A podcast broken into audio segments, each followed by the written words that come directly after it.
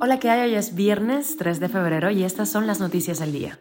Esto es Cuba a Diario, el podcast de Diario de Cuba con las últimas noticias para los que se van conectando. La jueza británica fallará lo antes posible ante el caso de SRF contra Cuba. La refinería que Hugo Chávez modernizó en Cuba necesita otros 500 millones de dólares. La justicia española archivó otra vez la demanda contra Meliá por explotar hoteles en Cuba. Los precios se doblaron en el mercado formal de Cuba entre el año 2021 y 2022. Y Cuba arranca la Serie del Caribe con victoria ante Curazao. Esto es Cuba Diario, el podcast noticioso de Diario de Cuba. Empezamos con el juicio en Londres. La jueza británica que lleva el caso fallará lo antes posible, dijo, sobre si el fondo inversor CRF es el acreedor legítimo del Banco Nacional de Cuba y la República Cubana para el cobro de 72 millones de euros en deuda soberana derivada de préstamos suscritos en los años 80.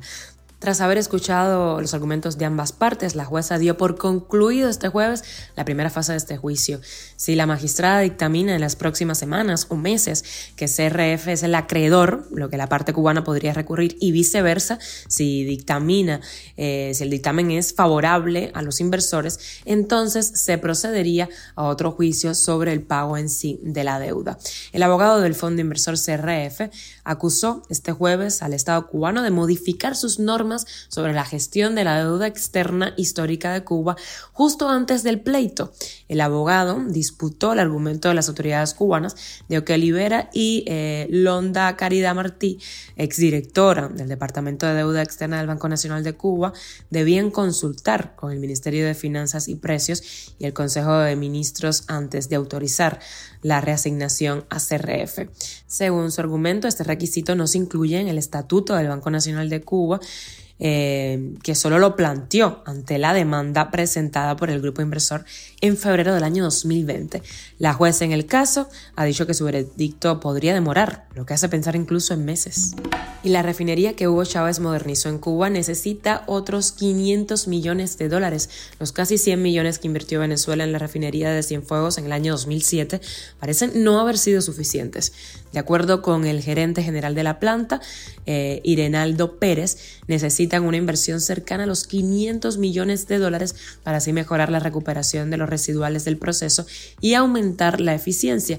Según ese reporte de la agencia oficial china Xinhua, Cuba busca aumentar la capacidad nacional de refinación de petróleo mermada a consecuencia según dice el gobierno, del embargo de Estados Unidos. Cuba a diario. Y la justicia española archivó otra vez la demanda contra la cadena hotelera Meliá por explotar hoteles en Cuba, según reportes de la prensa local.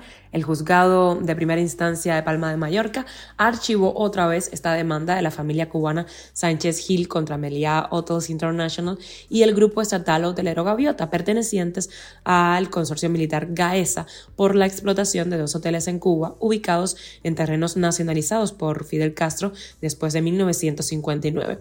Así lo informó este miércoles el diario español Expansión.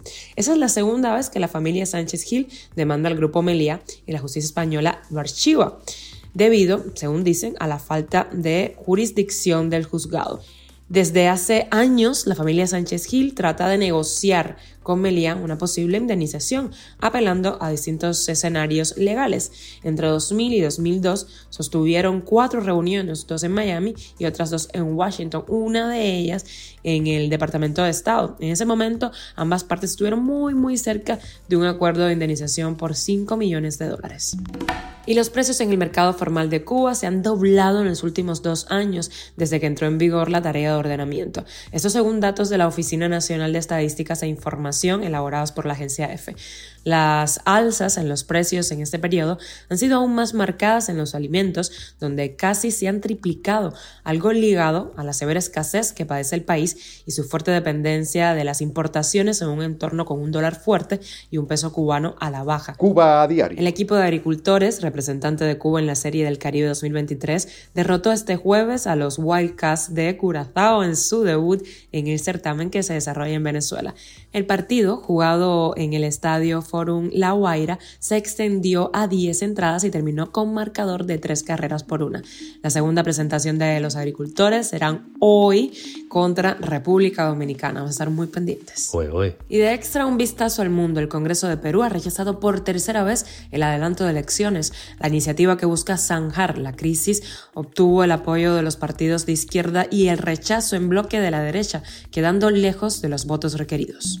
Y en Brasil, Lula admite la posibilidad de disputar la elección en 2026. Durante la campaña electoral del año pasado, el mandatario brasileño insistió en que solo aspiraba a un mandato y que nadie podía pretender ser reelegido con 81 años. Esto es Cuba Diario, el podcast noticioso de Diario de Cuba, dirigido por Wendy Lascano y producido por Raiza Fernández. Gracias por elegirnos para informarse con nosotros aquí en Cuba Diario. Recuerda que estamos contigo de lunes a viernes en Spotify Apple Podcast y Google Podcast, Telegram y síguenos en redes sociales.